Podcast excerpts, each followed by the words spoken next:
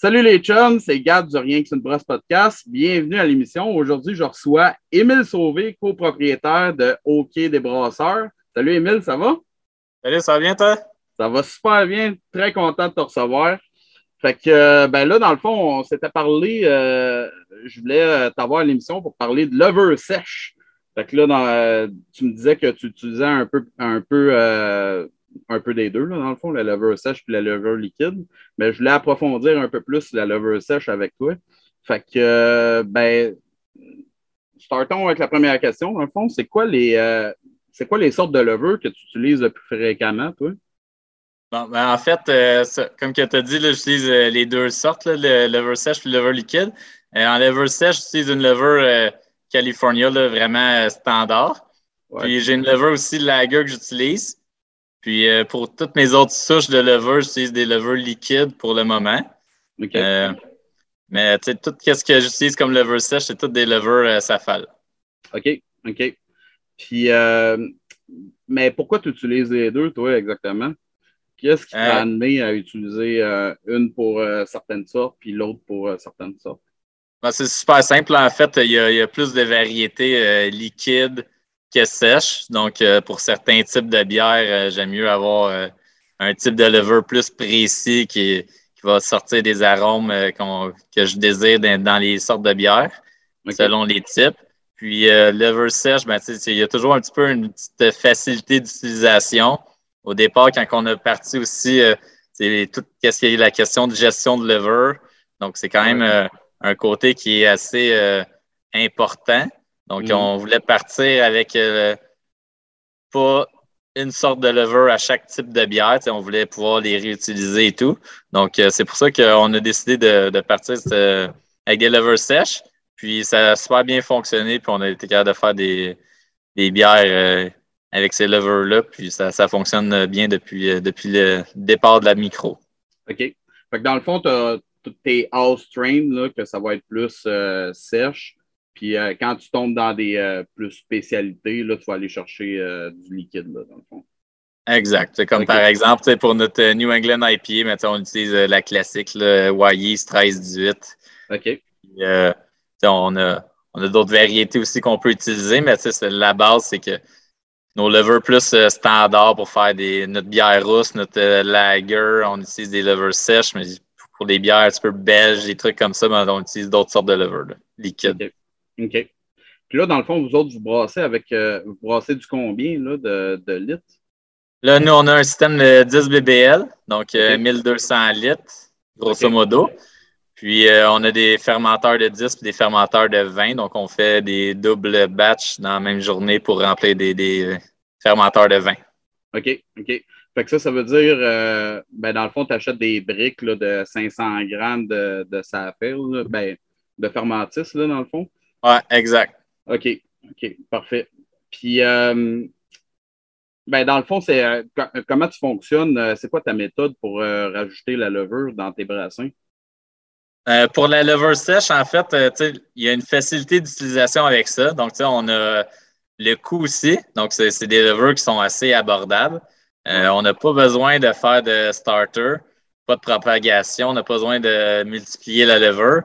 Donc, on fait juste acheter notre quantité qu'on a de besoin selon la densité initiale euh, en plateau, euh, en densité originale.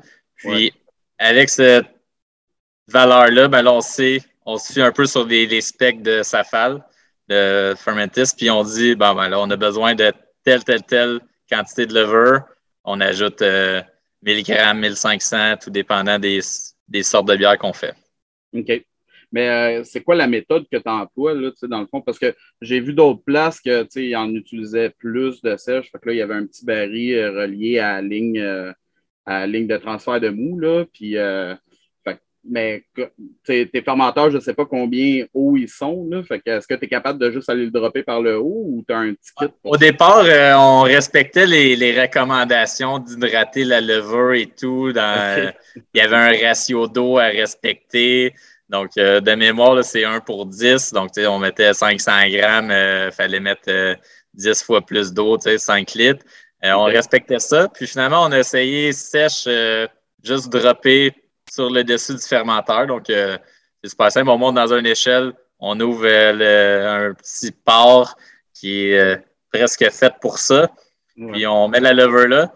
Finalement, les résultats ont été vraiment similaires. On n'a pas, on n'a pas déterminé, on n'a pas détecté de différence entre hydraté ou pas. OK. La, la lever, tu sais, je pense que c'est capable de résister à, ce stress-là du mou qui est super sucré. Puis, mm. euh, on n'a jamais eu de trouble. Donc, euh, on a toujours continué comme ça à partir du moment qu'on a, on, a été confiant que ça fonctionnait, les fermentations étaient autant rapides, l'atténuation était toujours aussi, euh, était autant pareil qu'on hydrate ou pas. Donc, tu sais, une fois que le mou est transféré dans le fermenteur, on ouvre notre port, on met la quantité de lever qu'on a besoin, on ferme ça. OK. On laisse agir le lendemain matin, la magie est partie, ça fermente, puis l'alcool est créé. OK. Parfait. Puis, euh, côté oxygénation du mou, parle-moi-en donc, parce que tu as comme deux écoles. Tu as le monde qui l'oxygène pas parce que tu n'en as pas besoin, puis les autres qui se disent aussi bien d'oxygéner juste pour être sûr. Fait que tu es où là-dedans, toi? Moi, je suis euh, la seconde euh, option de ce que tu as, proposé. Donc, quand que je faisais de la bière maison, on n'oxygénait pas nécessairement. Je, je mettais, je trempais mes petits sachets de 11 grammes, puis sur le dessus, et voilà. Puis euh, quand on a commencé quand j'ai commencé à brasser un petit peu plus en gros, euh, gros volume, euh, j'ai toujours oxygéné. Je me suis toujours dit, avec un taux d'oxygène qui n'est pas trop élevé, on ne veut jamais que ça soit trop élevé. ça a toujours bien fonctionné. Je me dis que c'est une petite précaution qui peut juste aider à la lever. Tu sais, même si la lever, le fabricant mentionne que c'est super bon, puis c'est, euh, pas besoin d'oxygène. Mm-hmm. Pour, nous, pour nous, personnellement, le coût que ça l'apporte d'oxygéner versus pas, la manipulation, c'est super simple. Donc, euh, ça c'est rendu comme un, un, acquis. on brasse une bière puis on oxygène tout de la même façon, tout dépendant des, types de bière, mais c'est pas mal tout le temps la même base. Puis, euh, c'est rendu comme dans notre routine d'oxygéner les, les, mous de bière avant d'ajouter la lever. Ouais, puis il faut dire que toi aussi, euh, dans le fond, tu utilises la, de la liquide. Fait que, tu sais, je veux dire, de toute façon, à un moment donné, tu vas avoir besoin d'oxygène. Fait que tant qu'à l'avoir là, exact. le rentrer dedans. Nous, on, nous, on, utilise, on achète euh, de l'oxygène euh, pur en bonbonne, des, gros fabricants, le Lindé, Praxair, etc. Puis, une bonbonne, ça dure euh, vraiment, vraiment longtemps. C'est pas, euh, pas très, très compliqué euh, à rajouter dans, le moule. Il faut une petite pierre d'oxygénation, une petite pierre de carbonatation, puis on intègre ça pendant que la bière est pompée du kettle et pompée du kettle vers le fermenteur. C'est là qu'on rajoute notre, notre oxygène hmm. avec des fines bulles, idéalement pour que ça se diffuse mieux et qu'il y ait une meilleure absorption. Hmm. C'est la technique qu'on a, puis ça, ça, fonctionne super bien pour, euh, depuis, depuis plusieurs années. OK. Puis, euh, c'est quoi le taux que, que, à quel taux tu vas oxygéner ton mou? Parce que là, des fois, c'est un petit peu compliqué parce qu'on a comme toutes euh, des, des, des débitmètres différents, là, mais euh, toi, à quel taux tu te situes? Oui, en fait, euh, quand, quand, on a parti la microbrasserie, c'est juste de trouver un débitmètre euh, précis en stainless alimentaire qui sanitaire qui, fonctionne, ça, a été quand même un petit peu plus compliqué. Mais finalement, on s'en est trouvé un bon. Puis il est gradué assez précis, mais en litres par minute, donc c'est vraiment bas. Donc, c'était de 0 à 3. OK. On visait 8-10 ppm environ. Donc, parti par million d'oxygène. Puis, euh, on n'avait pas de compteur pour euh, de, de, sonde pour mesurer, mais on s'est fié sur un petit calcul, dans le fond, de, la saturation. C'est que, on sait qu'à tel volume, tel litre par minute, on sait que selon notre volume de bière, ça va arriver en théorie à tel. C'est vraiment un calcul qui a été plus théorique. Puis, il euh, faut juste s'assurer qu'il n'y ait pas de bulles qui arrivent, pas dissoutes, qui sont dans, le fermenteur. sinon, ça, perdrait un peu de son efficacité. Il y aurait de l'oxygène qui sortirait par le fermenteur. Mais euh, c'est vraiment un calcul théorique qu'on a fait. Puis à partir de là, ben, on s'est dit, bon, ben, 0.5 5 litres par minute pendant tant de temps pour notre, 1000 de, notre 10 barrels, ça fonctionne bien. C'est la mesure qu'on a toujours gardée pour, euh, pour, les bières. OK. OK. Puis, euh, ben là, dans le fond, euh, est-ce que tu réutilises cette lever-là? Est-ce que tu vas l'utiliser sur plusieurs générations ou tu préfères pas? Oui, la lever sèche, je la réutilise. Donc, tout dépendant de la séquence de brassage, il y a des, euh, selon notre production, puis notre, nos, nos, futures bières à faire. Euh, on la réutilise. Donc, la première fois, on utilise la lever sèche, on la met par le dessus du fermenteur, on l'oxygène. Puis euh, par la suite, on peut récupérer par le fond du fermenteur notre lever.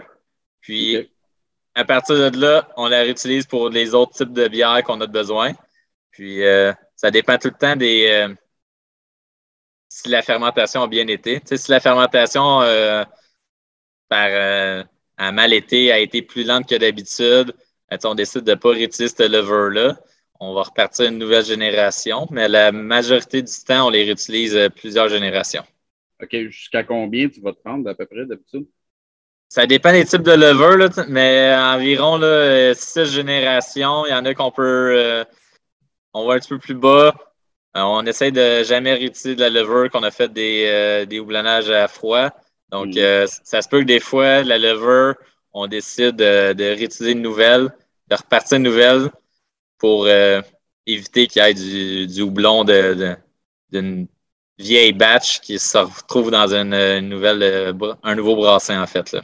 Donc, en moyenne, c'est 5-6 pour notre lever sèche tu n'as jamais eu de problème euh, de, fermentation plus lente ou qui lag euh, après une ou deux générations? Pour la lever sèche, ça ne nous est jamais arrivé. Euh, c'est quand on la réutilise, ça ne nous est jamais arrivé. Ça nous est déjà arrivé avec des levers liquides des fois. Peut-être qu'on soutirait mal ou qu'on soutirait plus de, de, bière que de lever dans notre petit récipient à lever quand on l'a repoussé dans un autre. Mais en règle générale, je dirais 95% du temps, ça a toujours euh, super bien été pour réutiliser des levers sèches. OK. OK. Parfait. Ben, ça, ça, dans le fond, euh, ça aussi, ça m'aide là, parce que j'ai déjà euh, été à des places qu'on me disait, tu sais, ah, on la réutilise, une fois, mais on est trop frileux de la réutiliser. je pense que Fermentis, il recommande de ne pas la réutiliser pendant tout, hein, c'est ça? Ah, je pourrais, je pourrais pas dire, j'ai jamais vu cette information-là. Peut-être que je l'ai juste ignorée inconsciemment. Euh, pour notre, de notre côté, ça a toujours bien fonctionné. Euh, que, quand ça fonctionne bien, on continue de la réutiliser. Puis, tu sais, tranquillement, pas vite, on va voir les, les, de densité, le pH, qui va, il y a des tendances qui se créent, puis vu qu'on fait les bières, euh, il y a certaines bières régulières qu'on fait plus souvent que ces, types de levers-là. On, on, connaît les tendances. Dès qu'on voit que ça commence, euh, la courbe est un petit peu euh, hors spec ou un petit peu plus lente, ben là, on sait que la lever est peut-être fatiguée un peu, là, disons ça de même. Puis là, on décide de, repartir une nouvelle génération pour la, la future brasse. OK. Fait que ça vous permet quand même d'économiser pas mal, j'imagine, si tu réutilises six fois. Ça, c'est déjà moins cher, je veux pas qu'un pro pitch. Là. Puis si en plus tu réutilises six fois, euh, il y a moyen de faire beaucoup d'économies quand même avec ça. C'est, c'est quand même euh, assez euh, peu dispendieux la lever sèche comparé à la lever liquide. Ouais. Puis il n'y a pas beaucoup de manipulation. Ça se fait super rapide. Puis quand on les réutilise, c'est sûr que ça, baisse le coût, puis euh, assez euh, beaucoup. Mais c'est pas une question de coût nécessairement. Parce que la lever sèche, ça coûte pas super cher.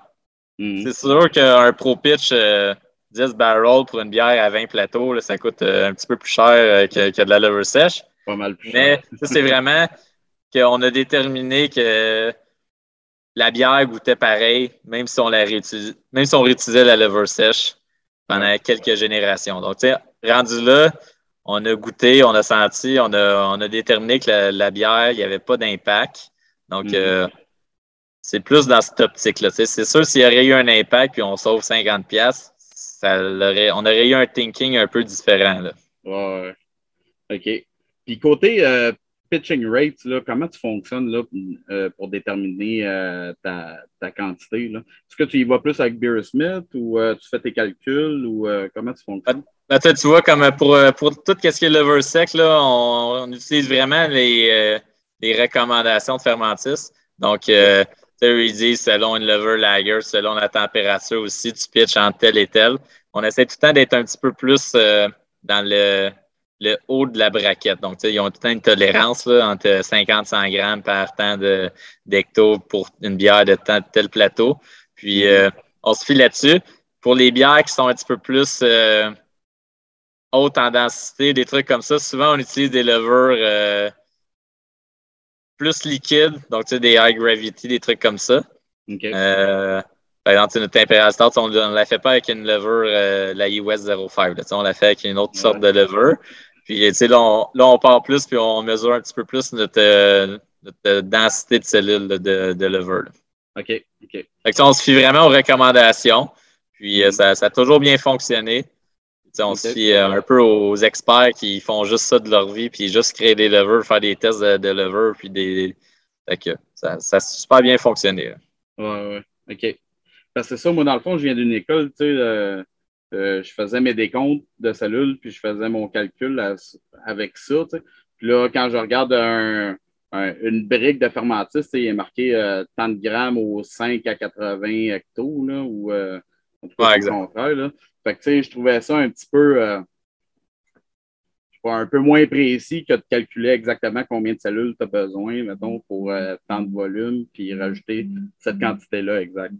C'est sûr que quand que on la part initiale, on se fie sur les, la donnée que Fermentis nous donne. Mm. C'est sûr que pour savoir la, quantité de cellules qui est vivante dans le paquet, ils disent qu'il y a en majorité euh, tant de cellules vivantes. Ça, on se fie sur leurs euh, données. Mais quand on réutilise les levers, on a fait des décomptes pendant super longtemps. Puis, euh, on, on regarde parce que le lever va peut-être pas floculer nécessairement de la même façon. On va peut-être pas réutiliser le même slurry tout le temps. La densité n'est peut-être pas pareille, plus compact, moins compact. Donc, à partir de là, on fait des décomptes et on sait que pour notre euh, telle autre bière qu'on a besoin, on a besoin de tant de kilos là, ou tant de litres de, de lever. Ouais. Fait ça, on utilise euh, un peu un petit logiciel qui, qui se trouve sur Internet qui, qui font des, des comptes de lever qui disent euh, selon ta densité et ton volume de bière, combien tu as besoin de lever. Et on rentre nos données par rapport à notre décompte qu'on a fait. Oui, ben justement, ça, ça fait partie des épisodes j'aimerais ça faire éventuellement. Là, euh, des comptes de cellules pour les nuls. je pense. Parce que j'en ai déjà trouvé sur le net, mais surtout en anglais. Des fois, c'est un peu moins accessible, mettons. Là. Fait que euh, pour les auditeurs, ça s'en vient. c'est super simple, mais il faut juste euh, se pratiquer. Faut que tu le saches. Ouais, faut que tu le saches, tu te pratiques, puis euh, à un moment donné, ça va rentrer, là, puis ça ne sort plus. exact. Justement, tu m'amènes sur les décomptes de cellules. Est-ce que tu vas être le genre à faire des décomptes de cellules, mettons, 24 heures après, après ton pitch de lever? Au départ, on les a faites plusieurs fois. Donc, on faisait une courbe, on regardait notre slurry, combien il y a de lever, on repitchait, après on checkait 24 heures après, voir que notre taux était bon.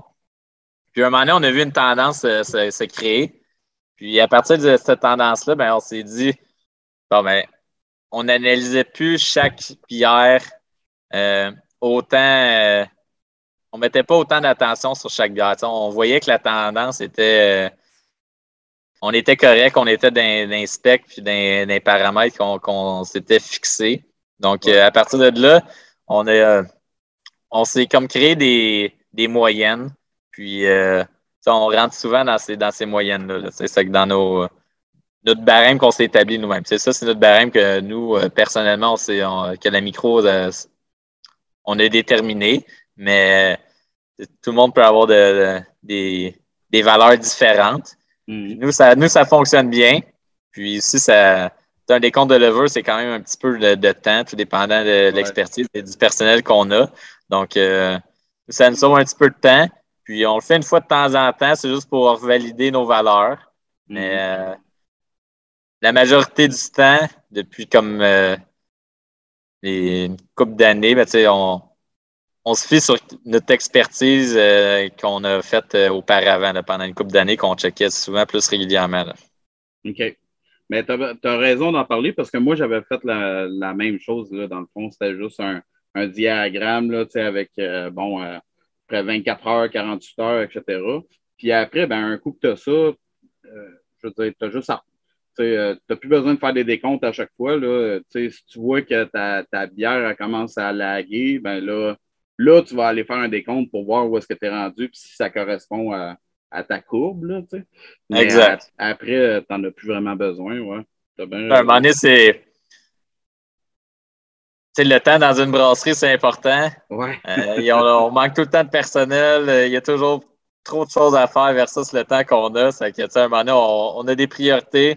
Puis on sait que, bon, ben, c'est que notre bière euh, fermente bien ça va bien. On a tant de slurry de, avec telle bière, ça, ça flocule tout le temps de telle façon. On sait que tant de litres de lever, ben, on va être capable de partir une autre batch avec ça. on sait qu'il y a comme vraiment une moyenne qui se fait, c'est ça devient comme une, euh, un standard, si on veut. Ce n'est pas, euh, pas à chaque brassin que c'est tout le temps différent la quantité de lever qu'on a de besoin. Là.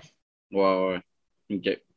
Puis, euh, comment tu entreposes? Ben, premièrement, ta levure sèche euh, qui est encore en brique là, de chez Fermentis. Euh, euh, comment tu vas la, conserver, elle, en attendant de l'utiliser? tout dépend. Si c'est la bière est au froid, donc elle, elle, se met un cold crash, et est au froid dans le fermenteur, puis on, fait une brasse tout de suite après. Non, non, mais je veux dire les briques, là. Ah, OK, les briques, ah, j'ai conservé, tout, le temps, tout le temps au froid. OK. Donc, euh, on les conserve au froid avec, euh, on a 4 degrés dans un frigo euh, standard. Donc, on a un petit racking, tous nos levers sont là, sont tout à côté, on les regarde. S'il y a des sacs, des fois, qui sont, sont tout le temps sous vide, les sacs de 500 grammes comparés aux sacs de 11 grammes, mm. on les garde tout le temps au froid. Si jamais il y en a qui sont percés, ben, on, on prend toute l'initiative d'en utiliser un autre, puis on ne prend pas de chance nécessairement euh, avec ça. OK. Mais dans le fond, euh, tu étais parti sur euh, la, celle que tu récoltes, mais ouais, ça c'est une autre partie. Là, dans le fond, la levure que tu vas récolter, ça, tu fais quoi? Ben, en fait, pour ceux-là qu'on récolte, idéalement, on, on fait une bière, elle a terminé de fermenter on la met au froid. Là, on va récolter la levure. On jette toute une petite partie de levure pour être sûr que le, le fond, la levure morte se retrouve plus souvent dans le fond. Donc, on purge un peu, on récupère la levure. Si on est capable, on la réutilise immédiatement. Ça, c'est l'idéal. On essaie tout le temps qu'il y ait de moins d'échanges thermiques un peu, puis de, pas de choc thermique. Donc, on ne la prend pas de 0 Celsius, puis on la met dans un mou à 20. Mm-hmm. Puis, euh, sinon, si on doit la garder, par exemple, on, transfère une bière dans un, notre euh, cuve de conditionnement, puis on s'en va embouteiller ça ou canner ça. Euh, puis après, on, brasse la bière juste la semaine d'après. On la met dans un petit euh, un keg, en fait, qui a été modifié.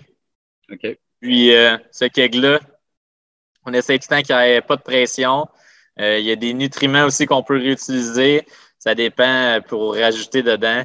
C'est que la levure reste en dormance et qu'elle soit vigoureuse quand on la quand on va devoir la réutiliser. Euh, mais souvent, on essaie de la réutiliser le, plus rapidement possible, puis pas la laisser pendant euh, des, semaines euh, au froid dans, le frigo. OK. Puis quand, on, la réutilise, la journée de la brasse, ben, on la sort d'avance, on essaie de la tempérer le plus possible pour qu'il y ait le, moins d'échanges thermiques, justement, qu'il n'y ait pas de, de, choc thermique, si on veut. Ouais, ouais. Est-ce que tu as déjà effectué des lavages acides? Euh, sur euh, la levure que tu vas repitcher? On n'a jamais fait ça.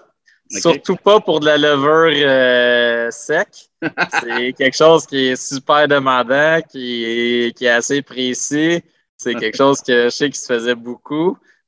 nous, personnellement, on aime mieux prendre notre temps pour repartir une nouvelle génération, repartir faire un mou, puis on repart une nouvelle lever d'une nouvelle génération, on réoxygène ça. Si on part avec des levures euh, liquides, sinon on ouvre des sacs, euh, on ouvre des, sachets de 500 grammes, puis on repart avec ça.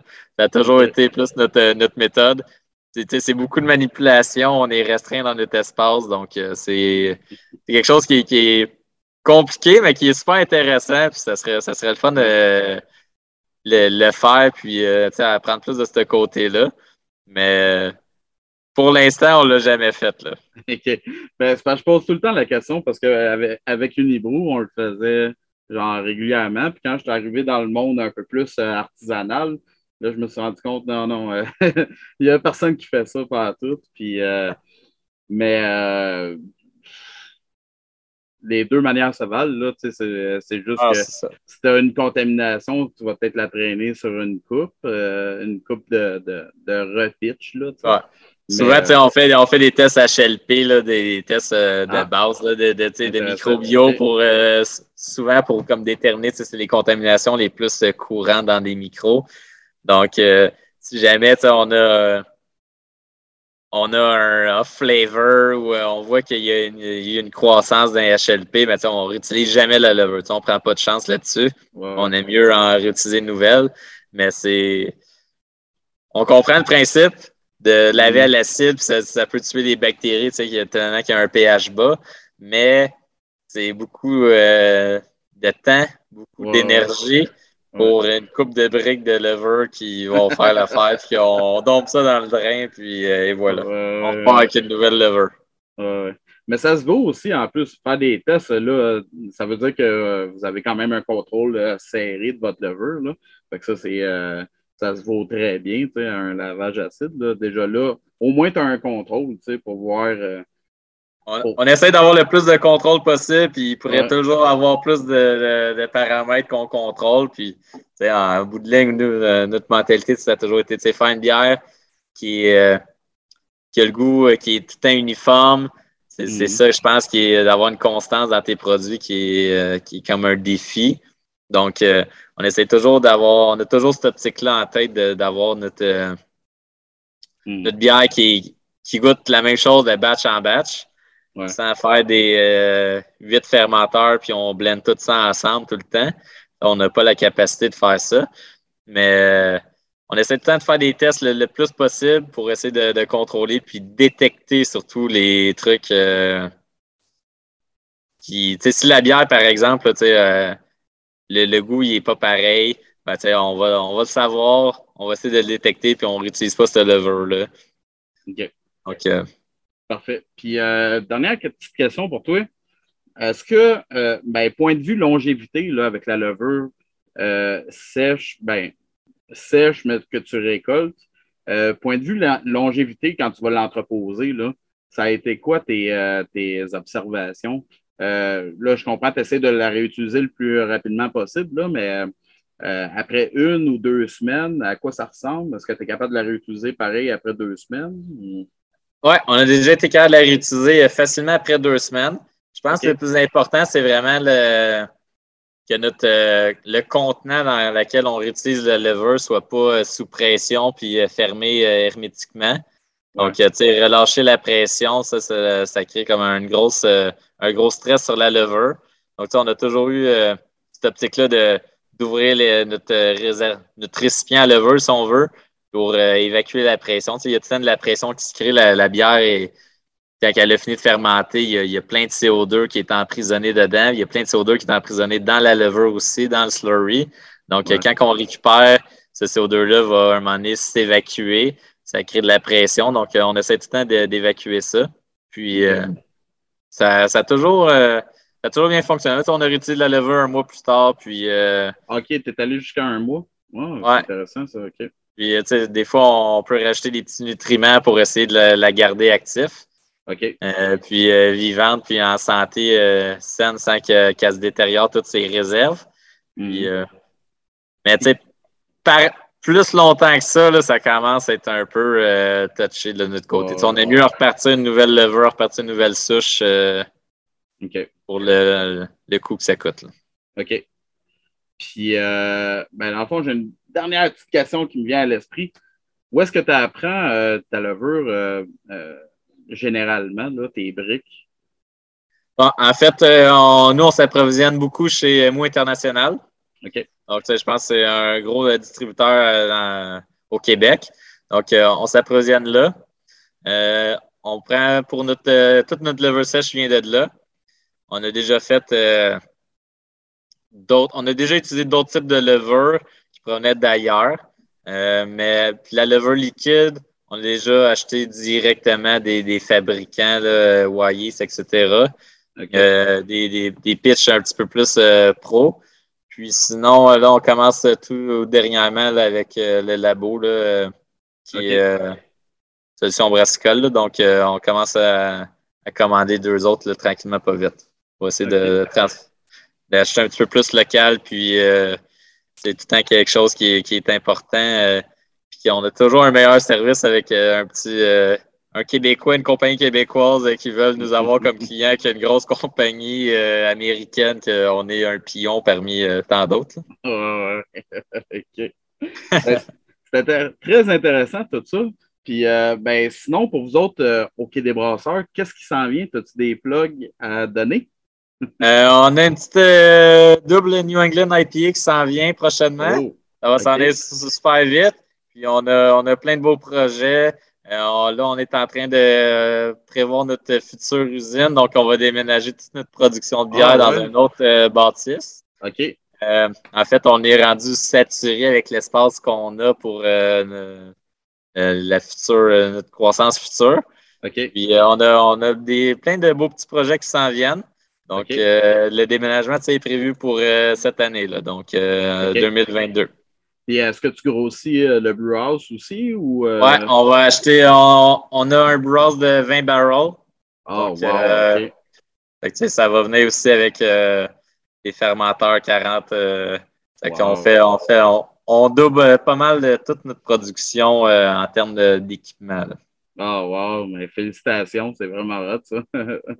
on, est, on, est bien, on est bien content, puis il y, y, a plein de beaux projets qui s'en viennent, puis qu'on va annoncer prochainement aussi. Parfait. Bon, ben, on va vous suivre sur les réseaux sociaux. Ben, merci beaucoup d'avoir euh, participé avec moi. Je suis bien content de t'avoir eu. Merci. ça fait plaisir. Puis euh, merci de l'invitation. Ça fait plaisir. Et à vous autres, les auditeurs, ben, je vous dis à un prochain épisode. Cheers!